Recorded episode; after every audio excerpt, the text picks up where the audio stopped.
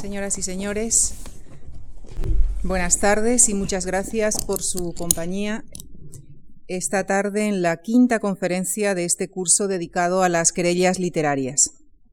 Tengo el gusto esta tarde de dar nuestra bienvenida y agradecer la participación del profesor Adolfo Sotelo Vázquez.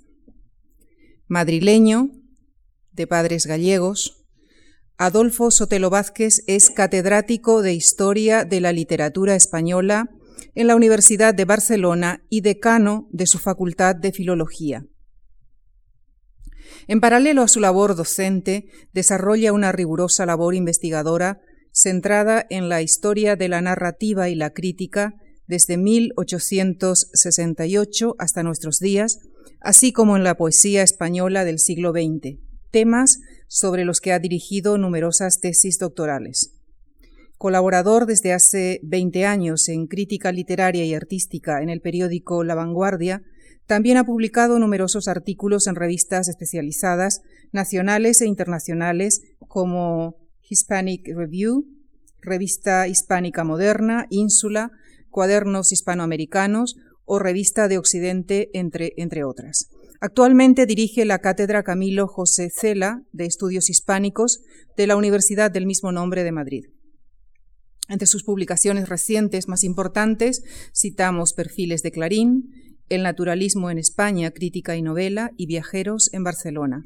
También ha editado obras de Valera, de Leopoldo Alas Clarín, de Unamuno, de Pérez Galdós, Américo Castro, entre otros.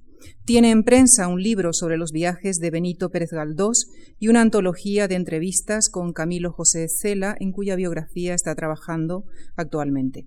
Señoras y señores, les dejo con el profesor Adolfo Sotelo Vázquez, a quien quisiera agradecer una vez más su participación en este ciclo, donde nos llevará hasta las poéticas del naturalismo en España, 1881-1889. Muchas gracias. Buenas tardes, mm, muchas gracias Lucía. Es para mí un honor, una satisfacción estar en esta sala y muchas gracias a ustedes por acudir a una conferencia que procuraré hacerla ágil en la medida de lo posible. Escribí mucho, demasiadas páginas, eh, para intentar eh, contar con la con el máximo rigor y con la máxima, con la máxima certeza eh, la historia del naturalismo en España, del movimiento literario que fragua eh, Zola eh, en España entre el año 81, que es el año de la desheredada, y el año 89, que es el año en que Galdós publica Realidad. Tomé como medida a Galdós porque, conjunto con Clarín, es la gran figura de la narrativa española y de hecho, ya les aclaro que el género literario que voy a tratar eh, básicamente es la novela, aunque me referiré también a mm, unos, unas líneas ancilares en la historia de la literatura, pero que son muy importantes. Una es las traducciones y la otra la crítica. Bien, eh, en la medida de lo posible, y si no nos alargamos mucho, lo que les voy a contar tiene cuatro partes. Una habla del nacimiento del movimiento naturalista en Francia en los alrededores del año 64, 65 y 66, mientras el naturalismo nacía en Francia con la gran figura de Flaubert y Madame Bovary a las espaldas, en España los escritores que se dedicaban a esas cosas, Alarcón, Valera, no tenían ni la más remota idea otros eran demasiado jóvenes, pienso en Clarín o Emilia Pardo Bazán, y el único que andaba fraguando el realismo era un joven canario que andaba por esta ciudad pretendidamente estudiando derecho, pero callejeando por todas las calles de Madrid, sobre todo alrededor de la calle de Toledo. Es obvio que me refiero a Benito Pérez Galdós. La segunda parte habla de las etapas del naturalismo en España y ahí haré un hiato a propósito de la crítica y de las traducciones. Y luego, si es posible, no sé si cabrá en el tiempo, hablaré de los dos grandes teóricos del naturalismo en España. Uno es, sin duda, un teórico que enriquece y lee en positivo el naturalismo, es el autor de La Regenta, Leopoldo Alas Clarín, catedrático de Filosofía del Derecho de la Universidad de Oviedo, y el otro, un personaje que no se sabe por qué la cultura española de los últimos años ha decidido olvidar. es la inmensa figura de Marcelino Menéndez Pelayo, que en una visión contraria al naturalismo, que explicita brillantemente y que da la idea de que ha leído muy bien a Zola, solo que pasa, lo que, lo que ocurre es que no comparte las doctrinas de Zola.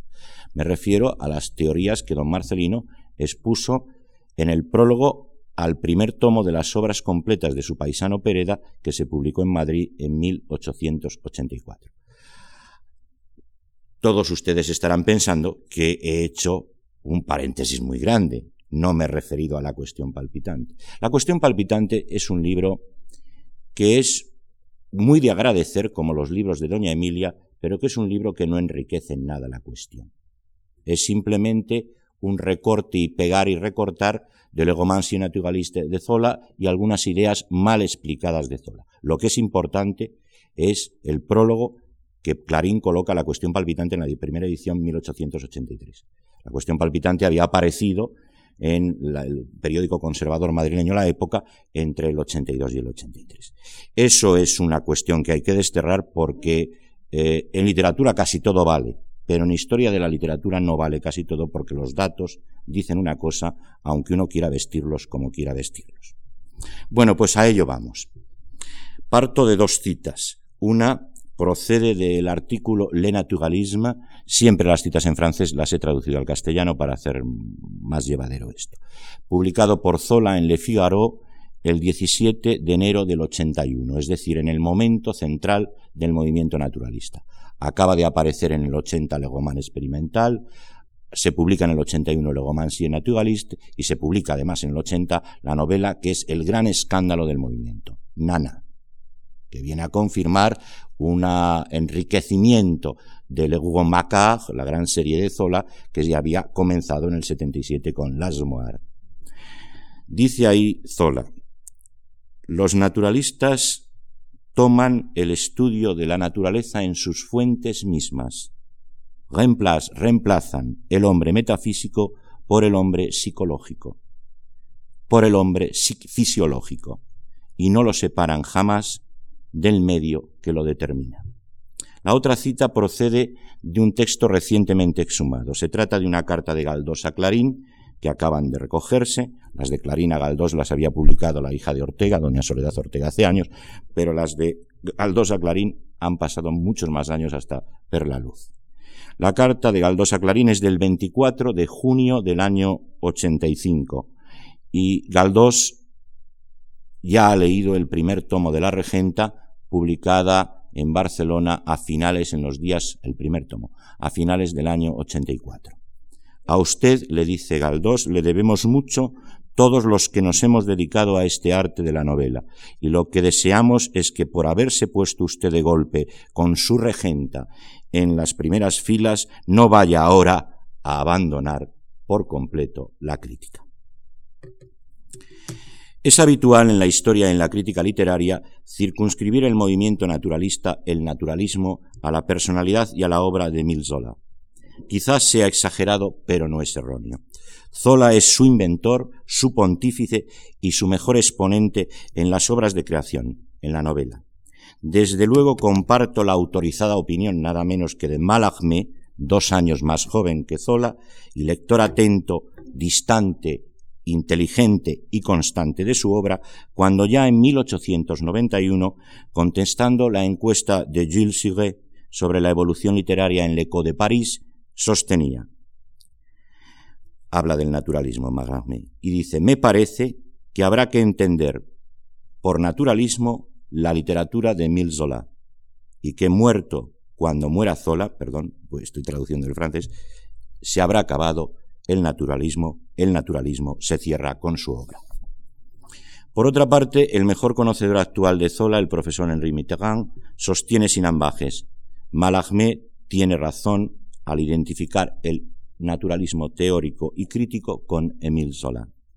Y en efecto, con algunos aditamentos, el naturalismo pivota sobre Zola y su itinerario de escritor, creador y crítico, desde sus primeras campañas en 1865 hasta 1893, fecha en que el doctor Pascal cierra los 20 tomos de Le Rougon Macquart, que se habían iniciado en 1871 con la fortuna de Rougon.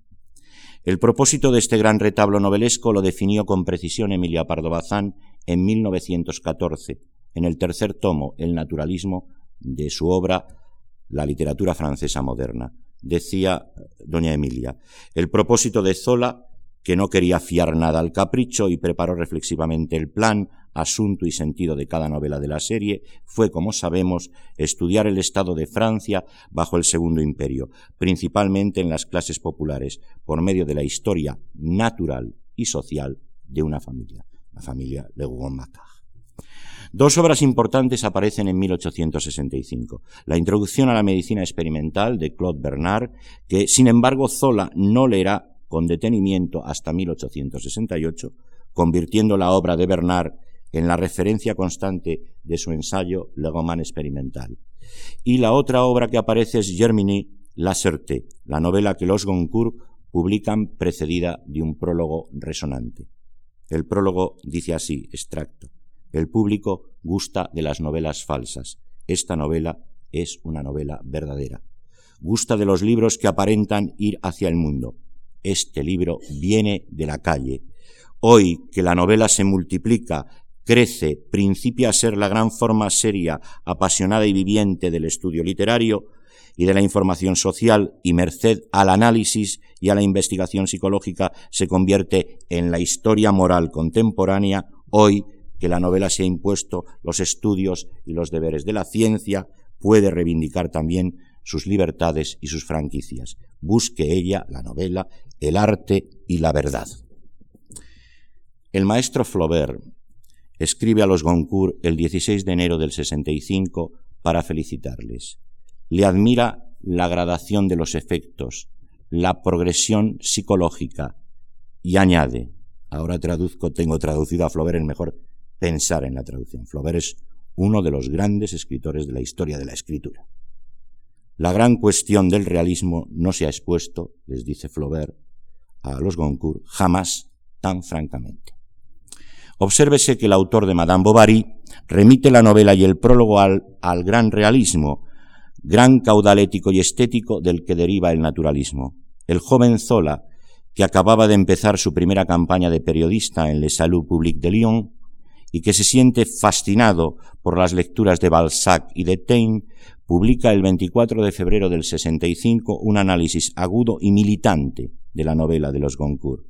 La totalidad del artículo es una premonición de las doctrinas naturalistas.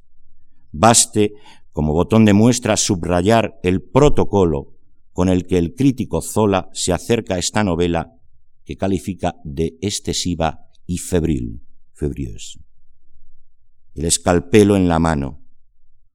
Hago la autopsia del recién nacido y experimento una gran alegría cuando descubro que es una criatura desconocida, un organismo particular. Noten la jerga con la que se habla de crítica literaria.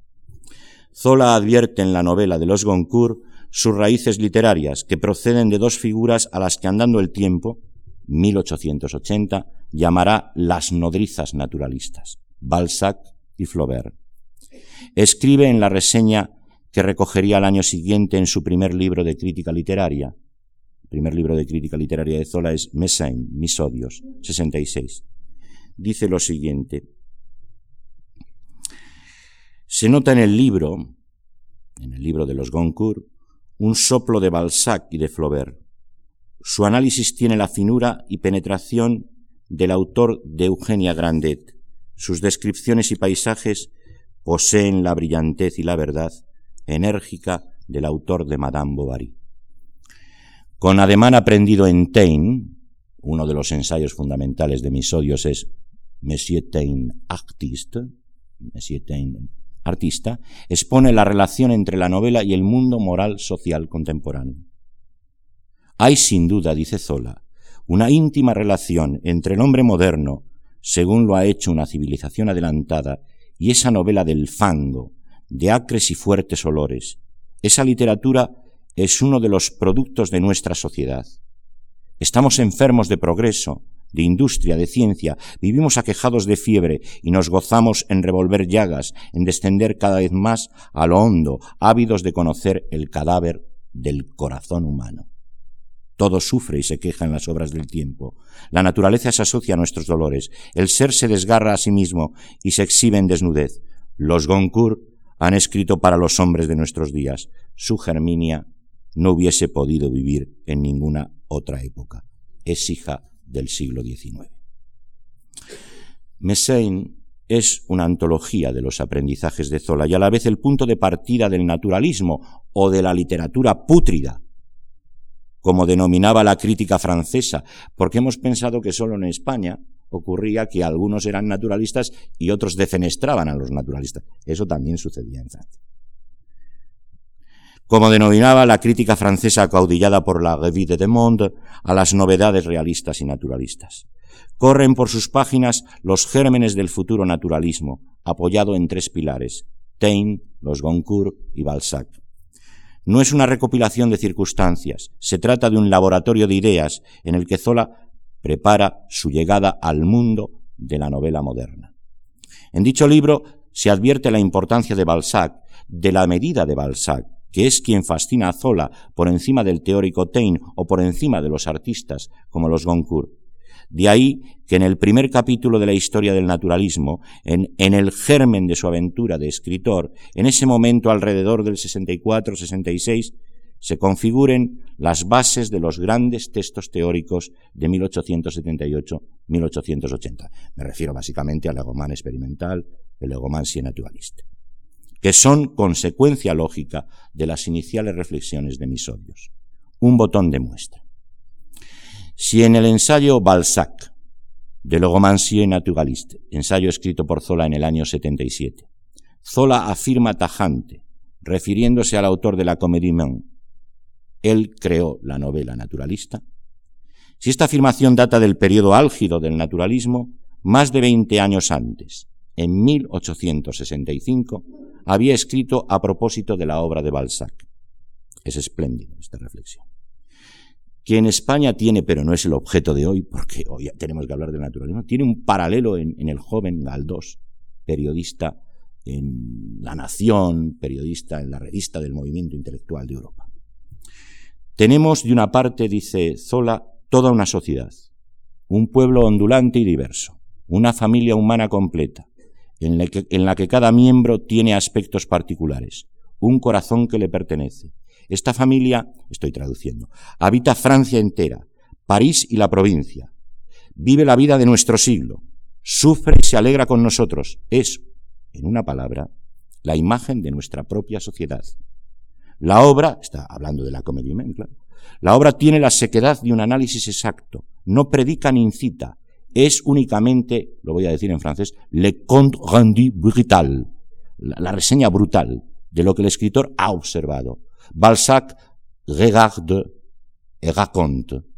Balzac mira y cuenta, espléndido.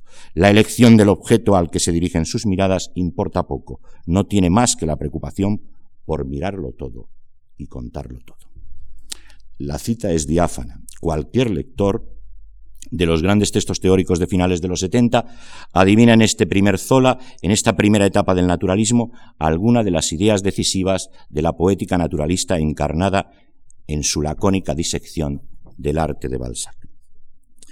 También en los alrededores de las fechas de los artículos y ensayos de Messain aparece la acepción que la palabra naturalismo va a tener en los textos canónicos de en torno a 1880.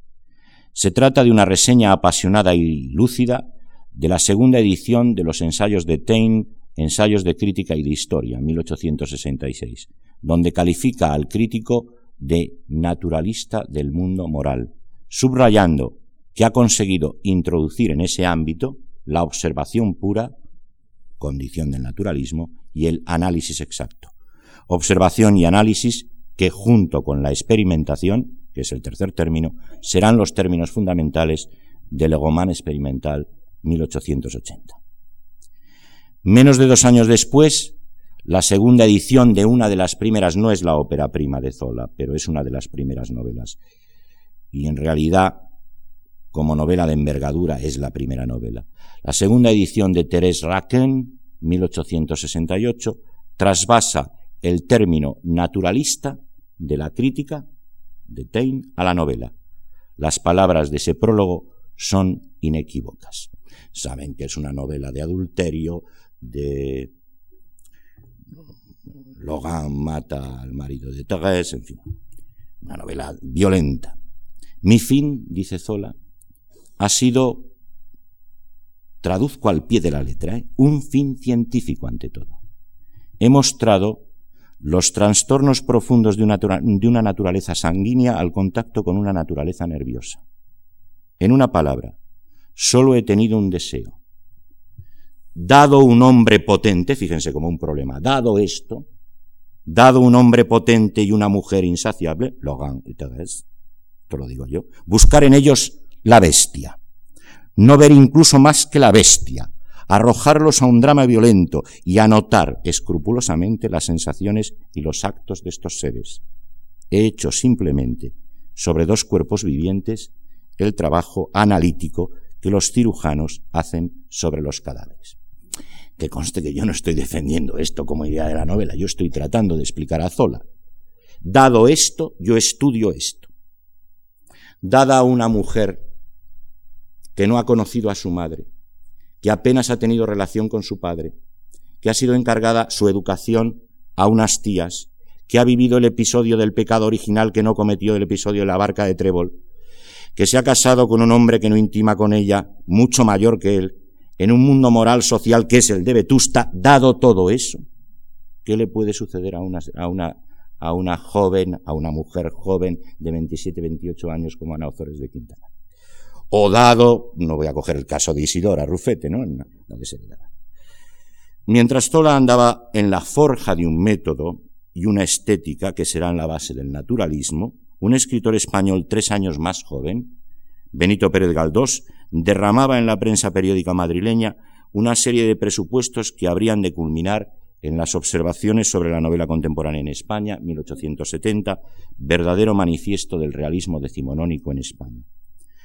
Son la fase constituyente de su realismo narrativo, que tiene como pilares las doctrinas de Taine, los clásicos españoles, Dickens, había traducido los papeles de Pickwick Papers, Galdós, y sobre todo Balzac, pero que sólo se materializará en creación consciente a partir de la desheredada, y para ello debe entrar en juego Zola, tanto el teórico naturalista como alguna de sus fascinantes novelas, L'Assommoir, La Taberna, 1877 especialmente.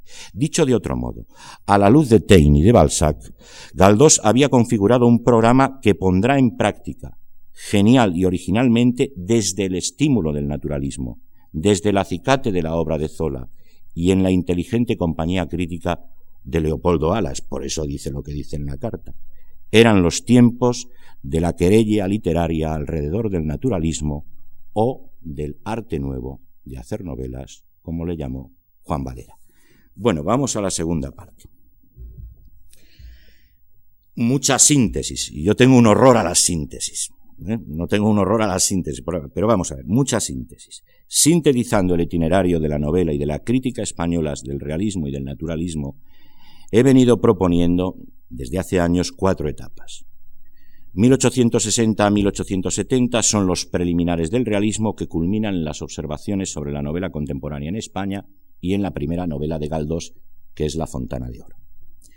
1870 a 1881, cuyo marbete más oportuno sería el de realismo y novela tendenciosa, es la fase que va desde los planteamientos teóricos y las realizaciones prácticas de Galdós a la publicación de La desheredada, 81, del propio novelista canario, con el texto ancilar y crítico de la reseña en dos partes que de esta novela hizo Clarín en los lunes del Imparcial el 9 de mayo y el 24 de octubre del 81. La primera, la primera reseña Clarín la escribe sin haber leído más que la primera parte. O sea, la, primera edición de la desheredada es en dos tomos.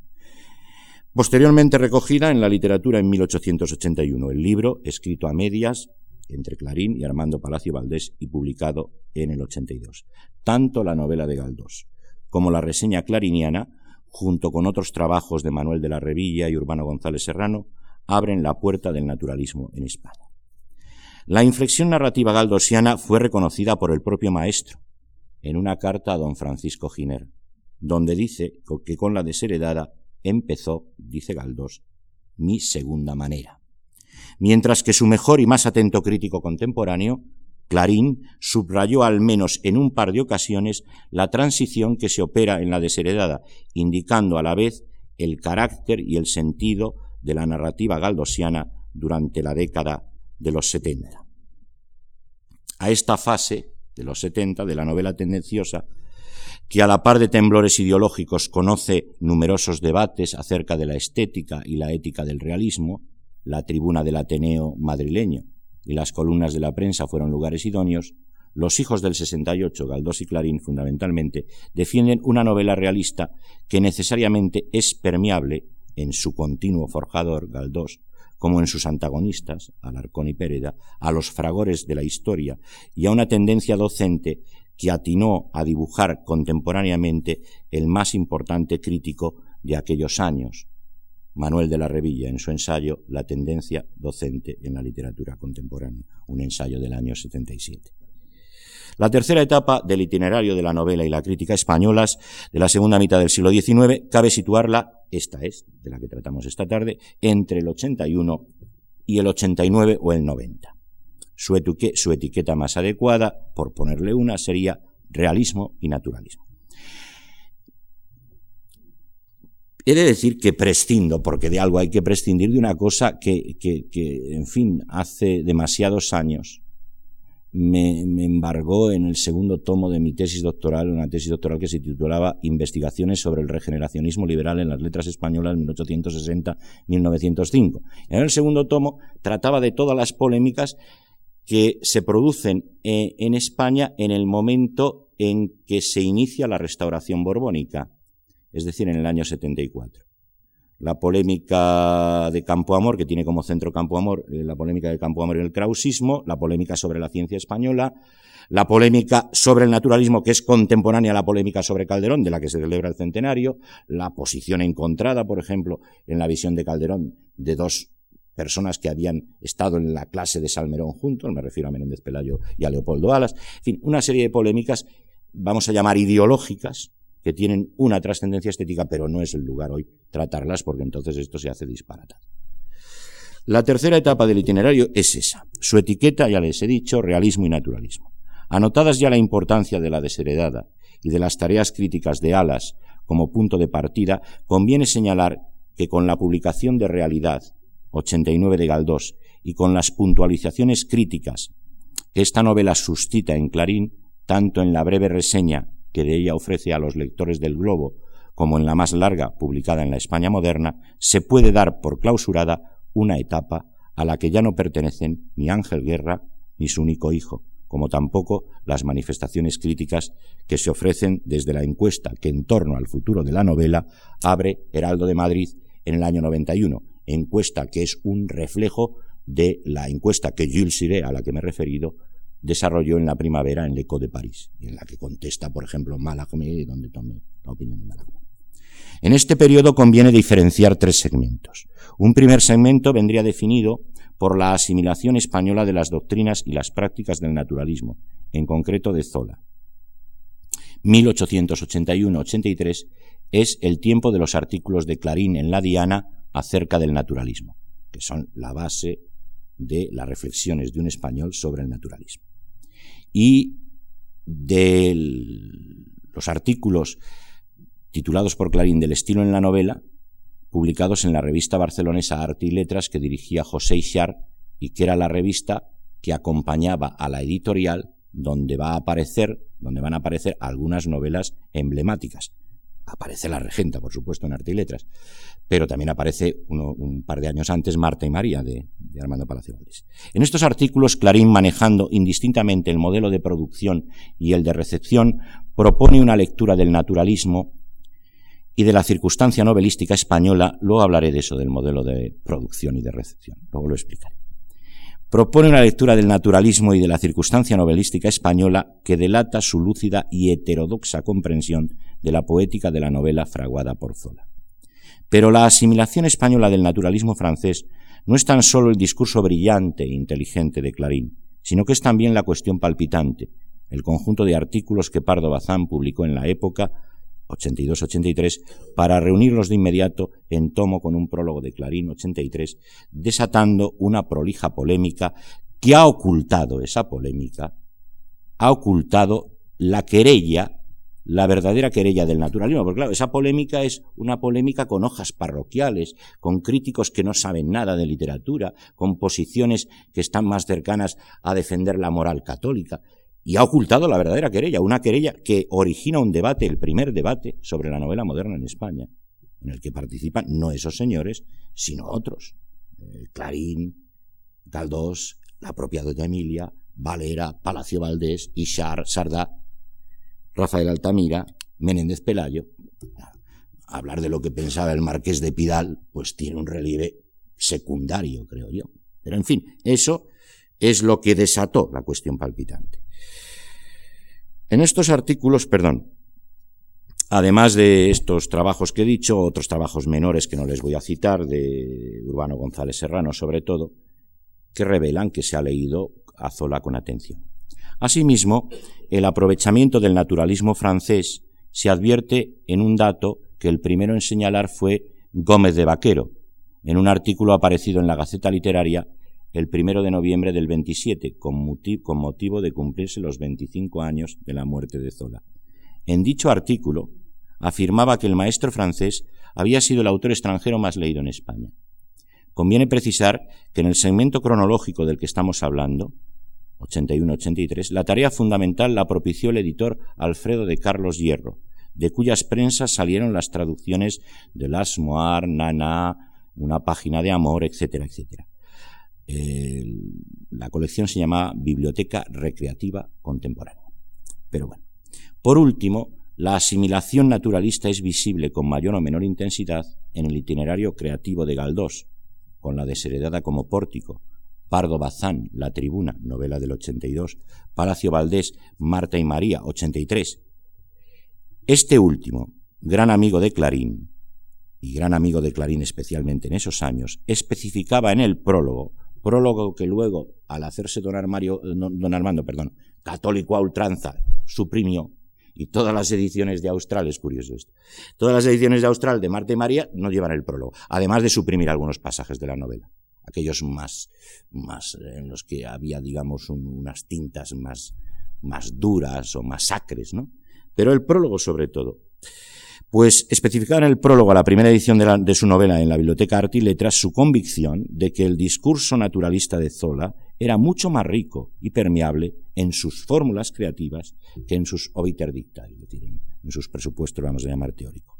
Reflexión que, sin menoscabar un ápice las cualidades de crítico que atesoraba Zola, compartía Clarín, quien calificó en el prólogo a la cuestión palpitante calificó el ensayo Legomán experimental, cito a Clarín, como el peor de sus trabajos críticos. Les voy a leer un fragmento del prólogo Desaparecido a Marta y María. Sé que el realismo, actualmente llamado naturalismo, tiene muchos adeptos, inconscientes, quienes suponen que sólo existe la verdad en los hechos vulgares de la existencia, y que sólo estos son los que deben ser traducidos al arte. Por fortuna no es así. Fuera de los mercados, los desvanes y las alcantarillas existe también la verdad. El mismo apóstol del naturalismo, Emilio Zola, lo reconoce pintando escenas de acabada y sublime poesía que riñen ciertamente a veces con sus exageradas teorías estéticas. Bueno, porque desde luego el naturalismo no es pintar la vida de una prostituta o de un borracho. El naturalismo es algo más, mucho más complejo. Además es una, una teoría de la novela, claro. El segundo tramo de esta etapa de realismo y naturalismo en España comprendería los años 84-86, con la publicación por parte de Galdós de novelas bien determinadas por el naturalismo. La de Bringas, Tormento, que son novelas imbricadas, porque en una es en torno al mundo de Rosalía Pipaón de la Barca, la de Bringas, y Amparo Sánchez Emperador está en un lugar secundario, y Amparo Sánchez Emperador, Tormento, adquiere lugar primordial en la novela en sus relaciones con Pedro Polo, el sacerdote, el tema del sacerdote enamorado, que Clarín utilizará también. Que procedía de La Fo de la Bemugé, una novela de Zola, y que había tenido una versión portuguesa en El crimen o crimen do Padre Amaro, de esa de Quirós, hasta los temas se pueden circulan por ahí, y Lo prohibido, que es una novela mmm, en la que Galdós hace un esfuerzo por plasmar lo fisiológico de los personajes. Pero bueno, estas son opiniones mías, no, no de la historia de que estoy ahora retratando. Y sobre todo por la edición barcelonesa de Arte y Letras de la obra maestra del naturalismo en España, La Regenta, 1884-85.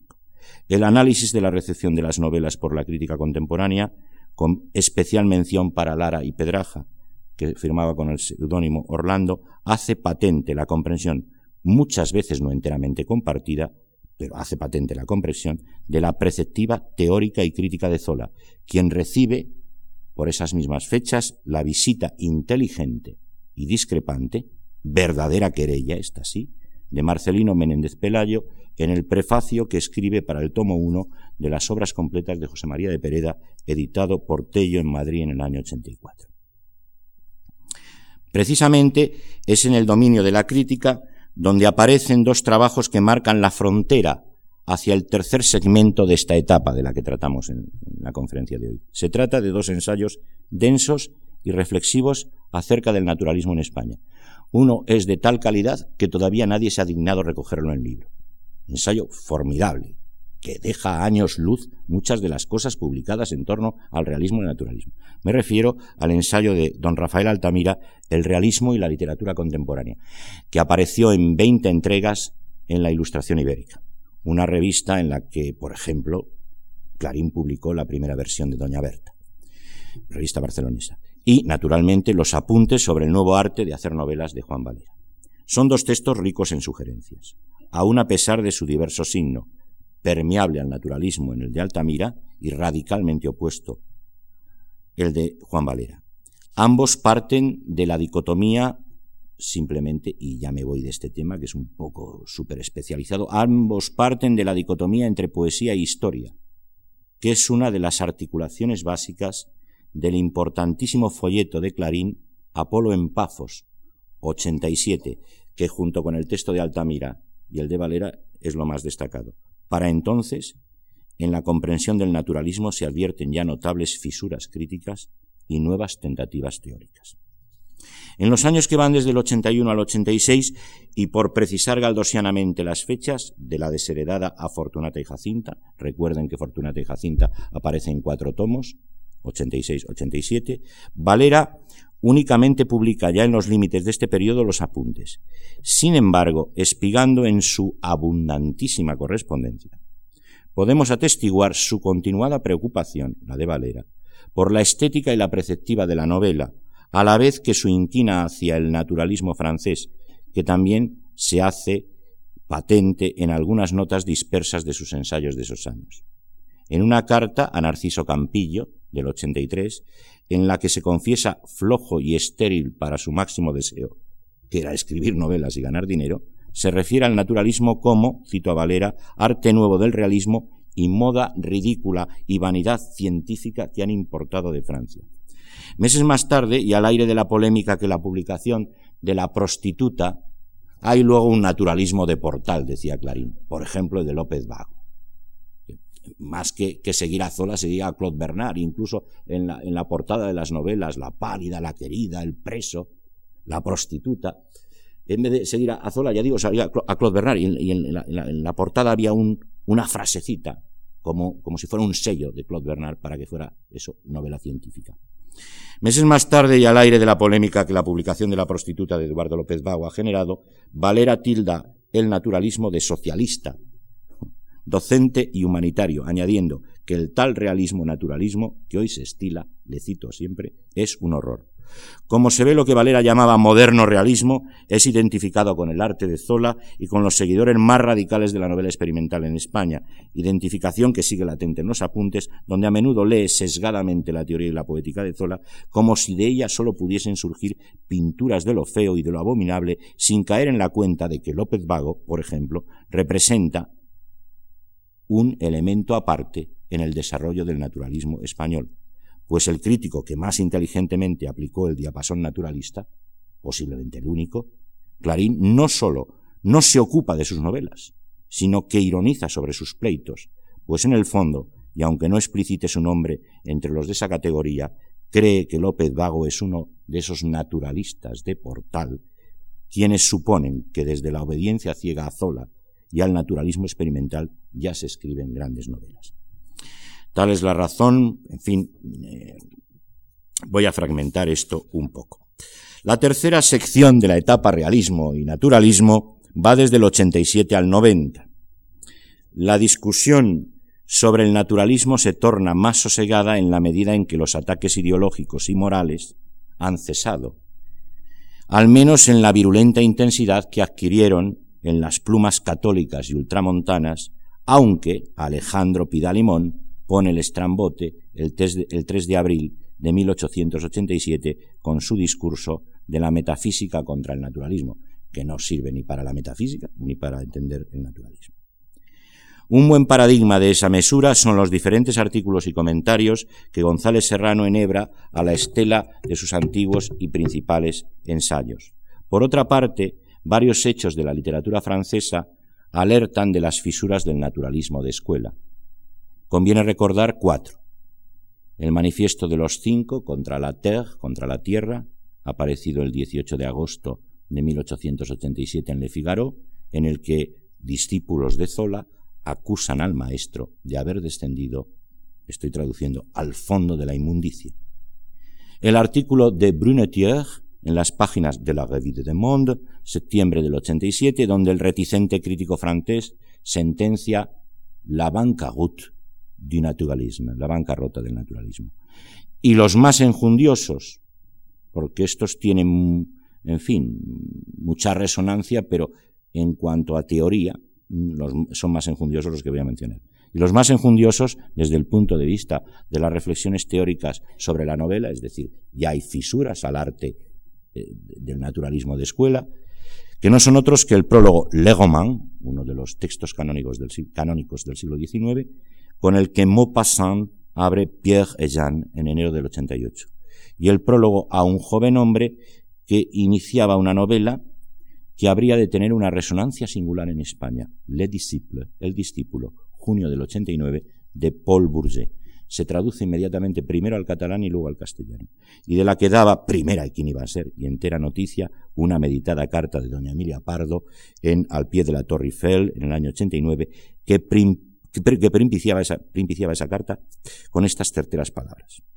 Ayer, en un momento de vagar, leí la última novela de Bourget, el eminente Jean Maître de la novela francesa, que ha sustituido a la psicología externa de la escuela de Zola por una psicología analítica tan sutil, delicada y quinta esenciada que llega a ser dolorosa. Bueno, luego tenía aquí reflexiones de Clarín sobre Bourget, pero prescindamos de ellas. Aunque dentro de este marco, 87-90, se publican novelas fuertemente impregnadas de naturalismo, La Regenta, 84-85, Los Pazos de Ulloa, 86, y Fortunata y Jacinta, 86-87, esta, con el significativo capítulo Naturalismo espiritualista, quedan en la parte ya transitada del itinerario, que ahora conoce las conferencias sobre la novela rusa, dictadas por doña Emilia Pardo en el Ateneo madrileño en la primavera del 87 y, y sentado ahí en la primera fila Benito Pérez Galdós, el abierto espiritualismo de Apolo en Pafos, el folleto del 87, confirmado por Mezclilla, 89, o el polémico prólogo que Palacio Valdés antepone a una discreta novela, pero que es un prólogo muy importante, que habla de la configuración del personaje literario. La novela se llama La hermana San Sulpicio en el 89. Bueno, dejemos esto ahora. Hay una última etapa en, esa, en, esas, en ese propósito que les he dicho y que vengo defendiendo desde hace años en sucesivas publicaciones, la última etapa, que es eso que el profesor, mi maestro Sergio Besser, decía, eh, bueno, hay una cierta desorientación de Clarín, sí, pero es que hay una cierta desorientación de Clarín y hay una cierta de Lemaitre y de Anatole France y del propio Zola. Y luego eh, Michel Raymond eh, escribió un libro memorable, La crisis du roman, la, crisis de la novela, después del naturalismo. la última década es una, década de rumbos inciertos, no solo en la literatura española, sino también en la literatura francesa, que determina mucho la literatura española, evidentemente, como ustedes se dan cuenta. a la última etapa del itinerario de la novela y la crítica dominado por el realismo, podría venirle bien la etiqueta desdoblada de realismo y crisis de la poética naturalista, nuevos rumbos narrativos e iría desde el 91 hasta 1902 en que se publica Amor y Pedagogía, La Voluntad, La Sonata de Otoño y Camino de Perfección. Novelas que además responden ya como se ha dicho alguna vez, aún si responden a algo del naturalismo, está muy impregnado de simbolismo. Aquí se cierra, digamos, este periodo. Ahora, un pequeño paréntesis metodológico, vamos a ver. Dos cuestiones metodológicas. Conocedores de que la crítica es un orden instrumental y adjetivo en la historia literaria, sabemos también que en el debate crítico afloran las cuestiones que nos permiten acceder a la conciencia estructurante del texto narrativo y a su articulación como relato-discurso. Si aceptamos la fértil, y yo la he aceptado en todos mis trabajos, distinción que el profesor Henri Mitterrand y su discípula Colette Becker establecieron en la obra crítica de Zola entre el discurso teórico naturalista y el discurso crítico y de análisis, son, escribe Mitterrand, en último término, dos modelos, una teoría general de la novela, modelo de producción para toda novela, lo mismo que enunciado de principios sobre los que Zola asegura construir su propia obra, y una crítica de las obras de otros, modelo de recepción, midiendo o creyendo medir con el rasero de la estética naturalista las novelas contemporáneas. Si aceptamos, como les decía hace un momento, flexiblemente estos dos modelos, y creo que es conveniente, el primero de los cuales es el dominante en Legomán experimental y el segundo en Legomán naturalista, y los trasladamos a las letras españolas, vemos que en el caso de los críticos novelistas, Valera, Galdós, Clarín, Pardo Bazán y en menor medida Palacio Valdés, hay una serie de ensayos, artículos y reseñas que configuran el primer lenguaje del realismo-naturalismo en España y que se puede perfilar según los modelos anteriores. Para tomar el emblemático caso de Leopoldo Alas, el modelo de producción o teoría general de la novela es el dominante en los ensayos del naturalismo. ¿Cómo se debe escribir una novela? Publicado en el 82 en La Diana, el periódico bimensual dirigido por Manuel Reina se amalgama con el de recepción, ese modelo, en los reunidos en Del Estilo en la novela, publicados en Arte y Letras, donde, por un lado, formula principios teóricos generales, pero luego se acerca a las grandes figuras, especialmente a Galdós. Mientras que el modelo de recepción o crítica de la labor novelística de otros autores aplicando la medida naturalista es el que prevalece desde Solos, el primer libro de crítica de Clarín, 81, hasta, si apuramos mucho, ensayos y revistas, la recopilación que hizo en el 92. En el caso de Galdós, los límites son menos precisos, pero es que Galdós no se dedicó directamente a la crítica literaria. Pero se podría considerar el ensayo del 70, Observaciones sobre la novela contemporánea en España, y el discurso del 97 en la Academia, La sociedad presente, como materia novelable, pese a las reservas del primero, que inicialmente es una reseña de un libro de Ventura Ruiz Aguilera, como ejemplos de modelo de producción, en tanto que el modelo de recepción, desde unos presupuestos realistas, es el que prevalece, por ejemplo, en su memorable artículo sobre Carlos Dickens, que fue artículo primero y luego fue prólogo de su tradición del Pickwick Papers. O en los más desconocidos sobre tipos y paisajes y bocetos al temple, especialmente sobre los libros primeros de su gran amigo Pérez. Valera también combinó ambos modelos, con especial inclinación hacia el primero, el de producción, patente en su ensayo de la naturaleza y carácter de la novela, uno de los primeros ensayos sobre el género, el año 60. En cambio, en su largo y enjundioso ensayo Apuntes sobre el nuevo arte de escribir novelas, 86-87, enhebra tanto el ademán programático como las fórmulas de recepción, especialmente en lo que atañe a la novelística de Zola. Y eso le da cierto, parece desilvanado, parece desilvanado eh, es los apuntes. Pero que claro, por un lado, Valera quiere un programa de novela que se acerca mucho a una interpretación de la poética de Cervantes según Valera, y por otro lado, ajusta las tuercas a la lectura especialmente de algunas novelas de, de Zola.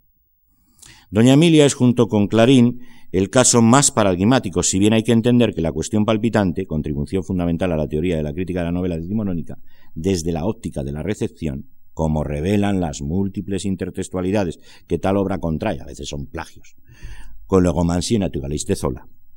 En una línea más próxima al modelo de producción se situarían textos de menor entidad aparente, pero que hay que releer, como el prólogo a la novela Un viaje de novios, 81, o el brillante ensayo, brillantísimo, sobre la novela novelesca que tras ver la luz en la primavera del 91 en las columnas del Heraldo de Madrid pasó a conformar el número 6, el número de junio, número de junio del año 91, de su impagable, por brillante y cosmopolita, nuevo teatro crítico. La fertilidad, y esto estoy explicando como Ahora estoy explicando cómo, les, cómo os estoy intentando explicárselo a estos ustedes. Ahora estoy hablando del laboratorio del, del historiador. La fertilidad de entender los prólogos, los ensayos y los artículos de reseña crítica desde esta doble perspectiva permite establecer un lenguaje de la novela que cabe combinar en diálogo, en diálogo armónico o contradictorio con el lenguaje que emana de la construcción, de las técnicas narrativas, del estatuto de los personajes, etc. Es decir, del texto del discurso de la novela, que es en suma el estilo de la novela, pues comparto abiertamente la tesis de Genet de que el fenómeno estilístico, dice el crítico francés, no solo está en los detalles, o en algunos detalles, sino en todos los detalles, porque es el discurso mismo.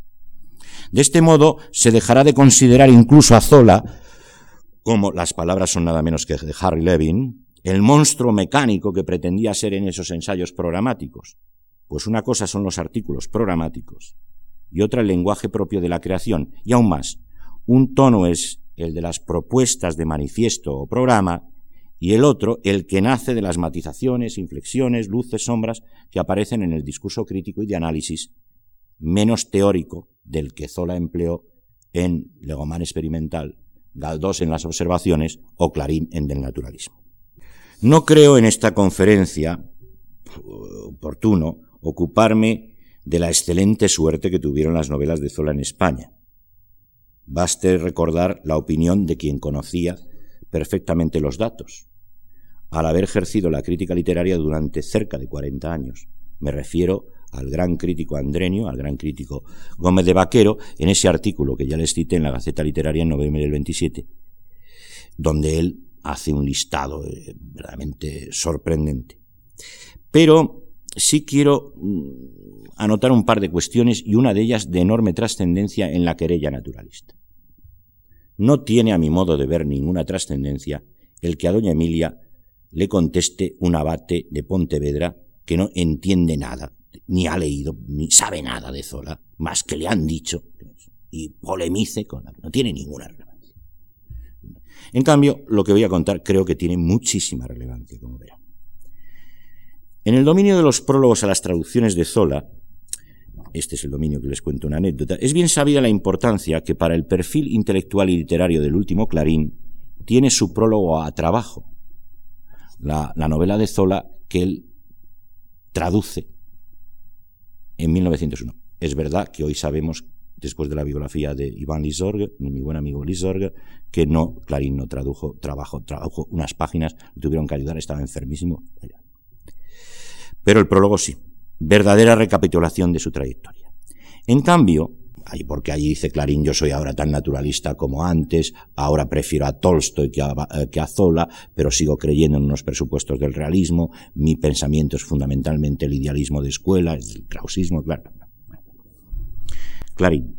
En cambio, no se ha aquilatado todavía en su verdadera importancia la traducción y el prólogo de la primera versión española de Nana, 1880, en el centro mismo de, la querella. No existe ningún motivo para dudar que Tomás Tuero, asturiano, gran amigo de Alas, fuese el principal traductor de Naná, porque era un verdadero apóstol del naturalismo. Pero otra cuestión es la de la autoría del importante prólogo que apenas sin vacilación yo adjudicaría en su paternidad a Leopoldo Alas compañero de Tuero y de Adolfo Posada en los meses madrileños del 80, que son los de la cervecería inglesa y los del Billy's Club, según ha referido Adolfo Posada en sus memorias. El prólogo, que aparece firmado por una anónima Z mayúscula, concuerda en lo esencial con lo que Alas escribía contemporáneamente para Solos y la literatura en 1881. Por eso no no voy a hacer el cotejo, es obvio. Y con el beligerante prólogo a la traducción, prólogo también de Clarín, a la traducción que Posada había hecho de la lucha por el derecho de von Jering. Seguramente el tenebroso asunto de su oposición a cátedra, que por cierto perdió, la primera, le aconsejó guardar discreción absoluta. La lectura de unas líneas de dicho prólogo creo que convalida mi hipótesis. Consideramos que es una obra plausible, dice Clarín, la audacia de traducir a Zola al castellano. En España hoy es preciso luchar en todos los terrenos si queremos que la distancia que nos separa del mundo propiamente dicho, propiamente dicho civilizado no sea desconsoladoramente por desconsoladora por lo grande, perdón. En política, en economía, en religión, en arte, en literatura, es lo de la literatura, el libre examen de la literatura presente. Muy especialmente es preciso combatir con entusiasmo y con la pasión que lo engendra contra la reacción descocada, bárbara y potente que nos asfixia y nos devora. Zola es el genio. Con eso basta, estoy fragmentando, ¿eh? para, para que merezca ser traducido, pero además es el genio al servicio de la vida moderna. Traducir a Zola es tan difícil como comprenderle, y hay muchos literatos que pasan por eminentes en Francia y en España que no lo han comprendido. Nosotros, aunque no es obra nuestra, no hemos de elogiar el trabajo porque el benemérito editor de este libro ofrece al público, pero sí diremos, porque es un hecho, que los traductores de Nana, con lo cual me lleva a pensar que eh, Tomás Tuero tuvo la colaboración de Clarín, tienen conciencia de su obra, saben quién es Tola, lo que vale su estilo y lo que exige el idioma español, que por nada ni por nadie debe perder un ápice de su dignidad y grandeza. Texto esto que Clarín repitió machagonamente al menos una docena de veces en su producción crítica.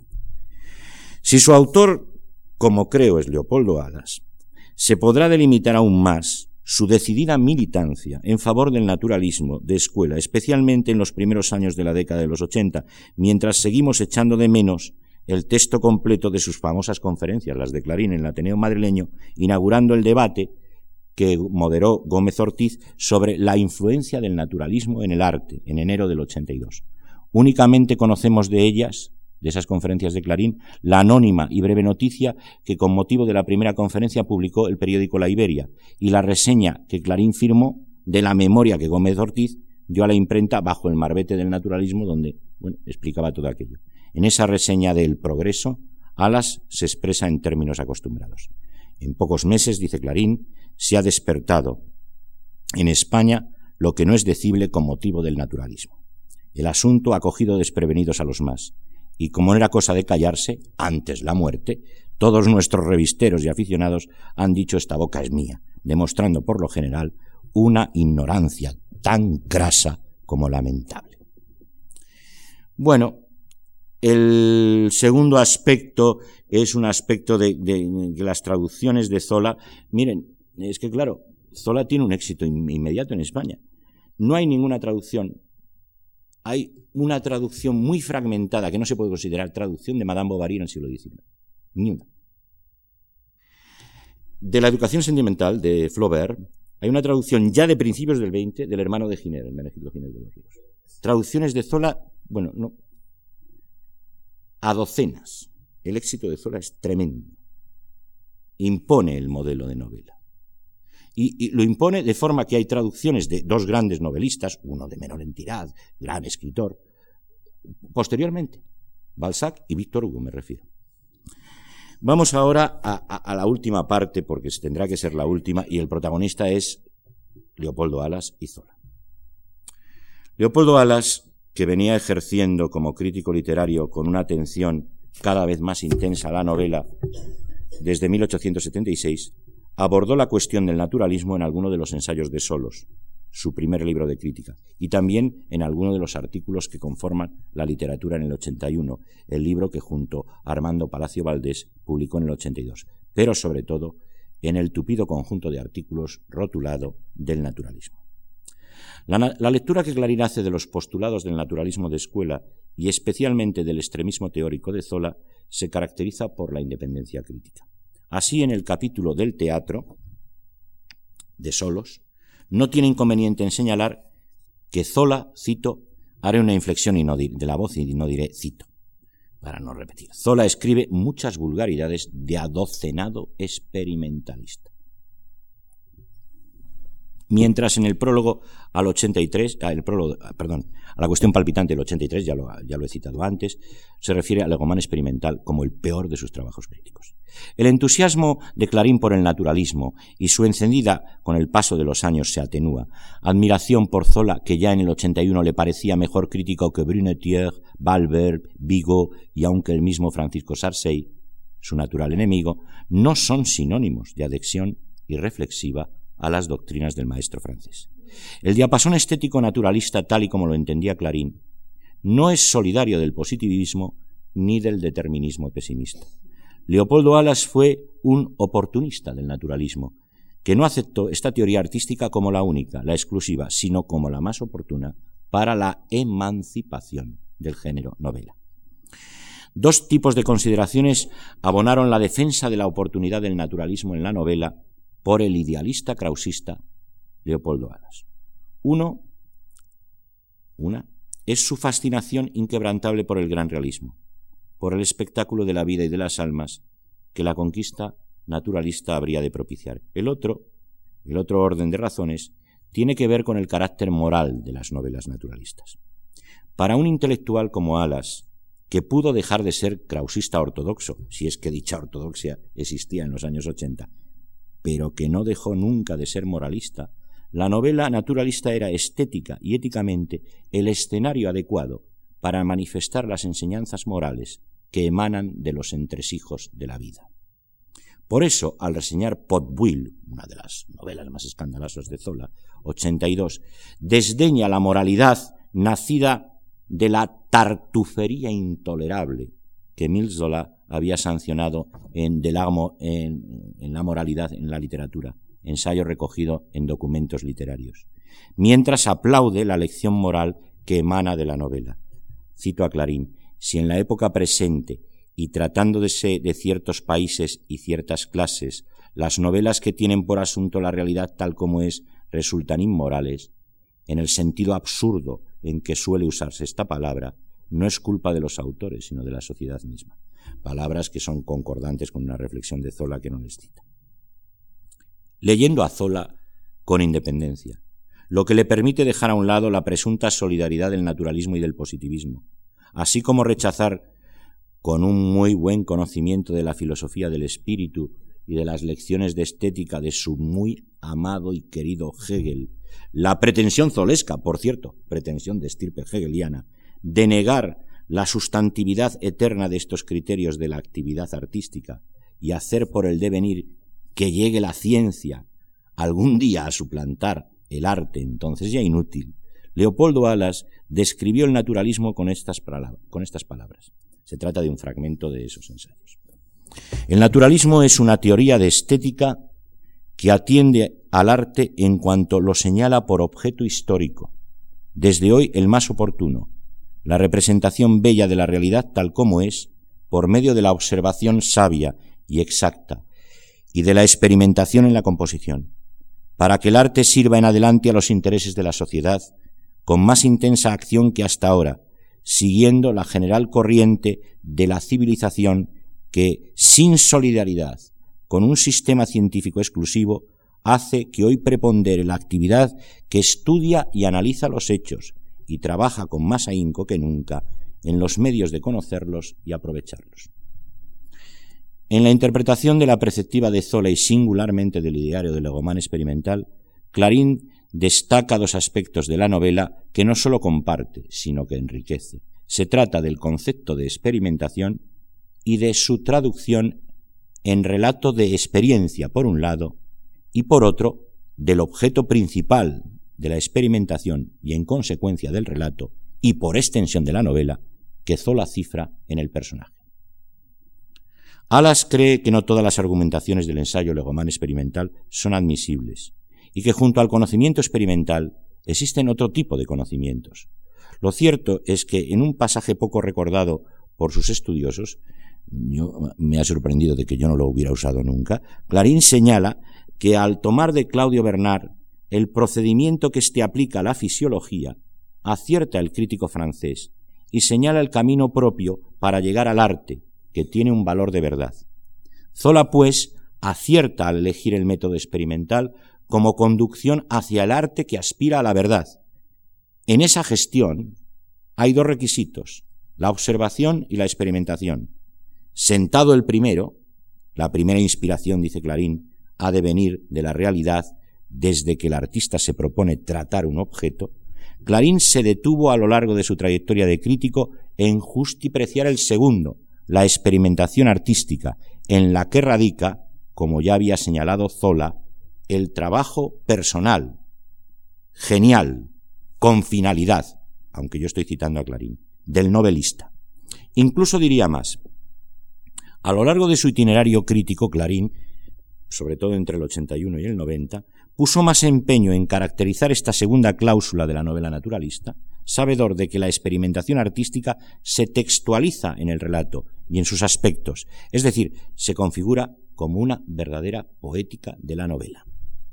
Sin emplear todos los textos de su enciclopedia crítica que justifican su constante interés por perfilar la naturaleza y el sentido de la experimentación, quiero indicar que la primera ocasión en que Clarín reflexiona sobre la experimentación es en el artículo del teatro, recogido en Solos, donde describiendo los caminos de la novela realista en la búsqueda del reflejo artístico del fondo de la vida real, escribe reflejo que no es imitación servil, sin idea, casual, azarosa, de que hablan los idealistas inconscientes, sino lo que llama Zola con acertada frase la experimentación artística, que lleva a la imitación empírica la ventaja inmensa de no ser impensada, fragmentaria, inconexa, sino hecha bajo un plan con un fin. Pero no era el territorio crítico de Solos dominado por el modelo de recepción el más apropiado para establecer una de las escalas fundamentales de su teoría de la novela, sino los artículos del 82, del naturalismo, modelo de producción, en los que sintetizaba los dos requisitos necesarios. Finalidad la verdad de lo real tal como es. Medios, la observación de los datos, minuciosa, atenta, sistemáticamente estudiados. Y después, en la composición, la experimentación, que es la que da la enseñanza, el resultado, que es la obra de arte después de la gestación y de todos los trabajos preparatorios. Precisamente en los artículos del naturalismo es donde establece cómo emplea el novelista la experimentación, cómo la experiencia se transforma en conducción del relato. Es de una diafanidad total. No sé por qué hay algunos que no lo siguen sin entender. Como deviene experiencia narrativa.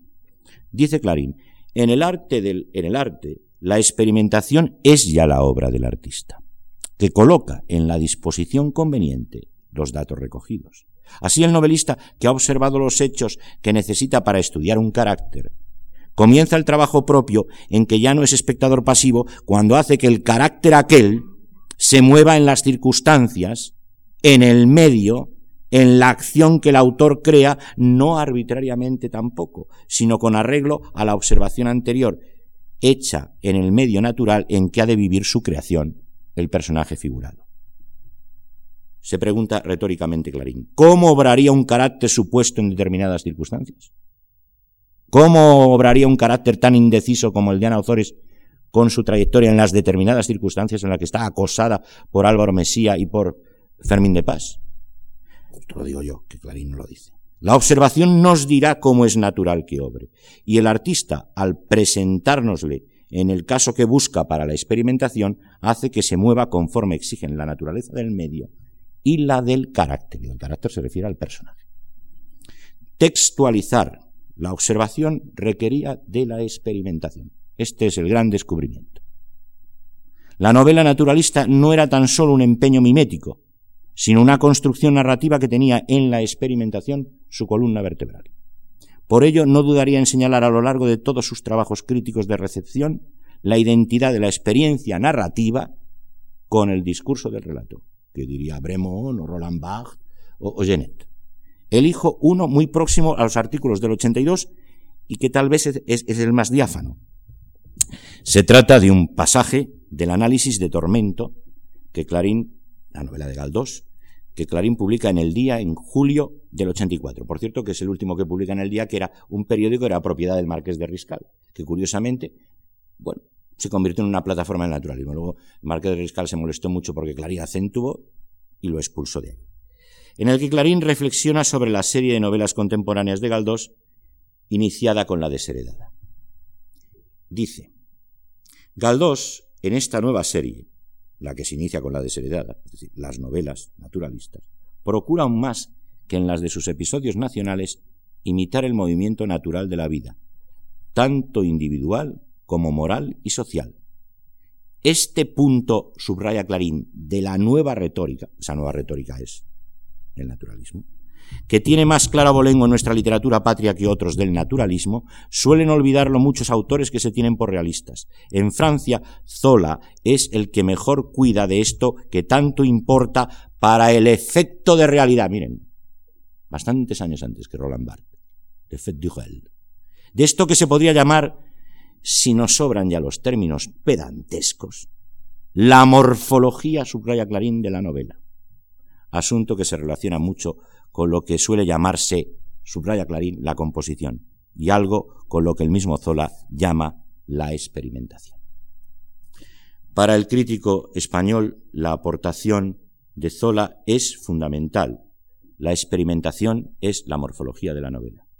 Pero si este aspecto de la novela agudamente señalado por el maestro francés es notablemente enriquecido por las sucesivas teorizaciones de Alas a lo largo de los años 80, fraguando una moderna teoría de la novela, quiero detenerme por último en la matización, y será lo último, no les doy la lata más y dejamos a don Marcelino para otra oportunidad, en la matización que los artículos del naturalismo ofrecen a la perceptiva de Zola con respecto al objeto principal de la experimentación, el personaje.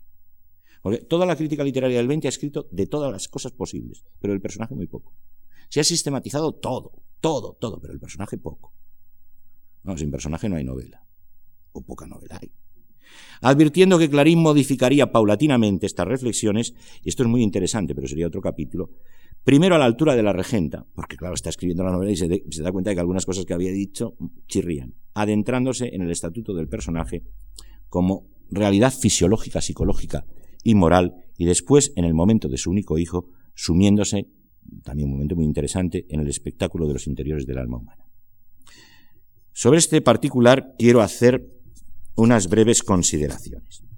Mientras escribía la regenta, Alas confirma su hartazgo de los tipos de guardarropía que abundan en las novelas de costumbres, excepción hecha de las galdosianas, tal como revelan sus reseñas. En pleno proceso de gestación de la regenta, supo perfilar, con la excusa de desmontar los juicios erróneos de Luis Alfonso, un crítico antinaturalista, el crítico del diario conservador La Época sobre Tormento.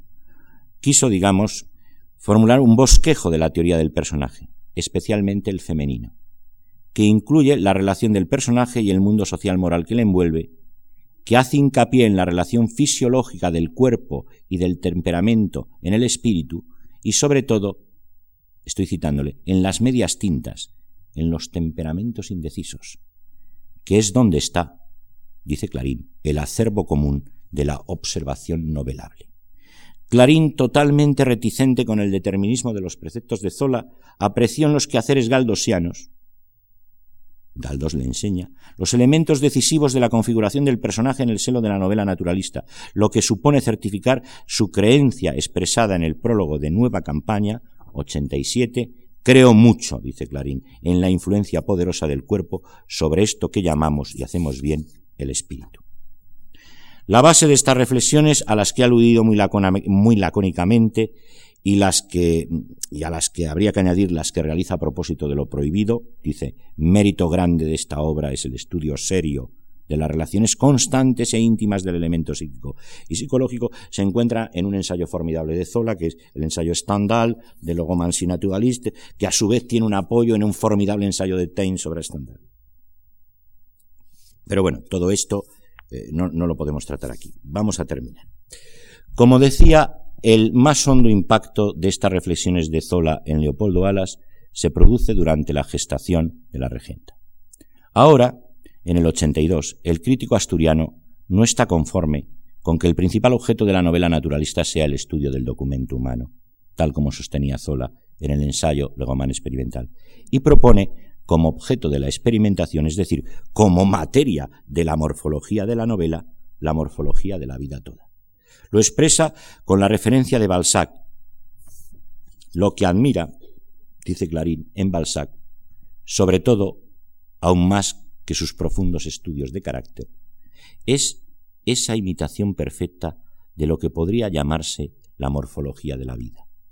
Para esta primera necesidad del arte de novelar, según la exigencia del naturalismo, se requieren dos facultades principales, la de saber ver y copiar y la de saber componer, conforme requiere esta manera de entender el arte.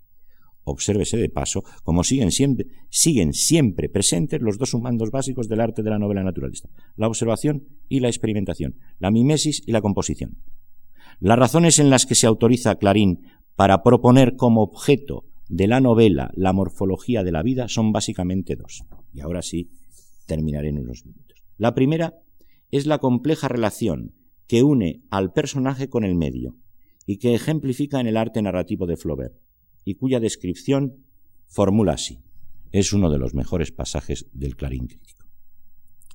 Habla de Madame Bovary. La vida se compone dos años antes de empezar a escribir La Regenta. La vida se compone de influencias físicas y morales combinadas ya por tan compleja manera que no pasa de ser una abstracción fácil pero falsa. El dividir en dos el mundo diciendo de un lado están las influencias naturales, de otro la acción propia personal del carácter en el individuo. No es así la realidad, no debe ser así la novela. A más del elemento natural y sus fuerzas, a más del carácter en el individuo, existe la resultante del mundo moral social, que también es un ambiente que influye y se ve influido a todas horas por la acción natural pura, por la acción natural combinada con fuerzas, con, con, anteriores fuerzas, compuestas, recibidas y asimiladas de largo tiempo, y por la acción del carácter de los individuos.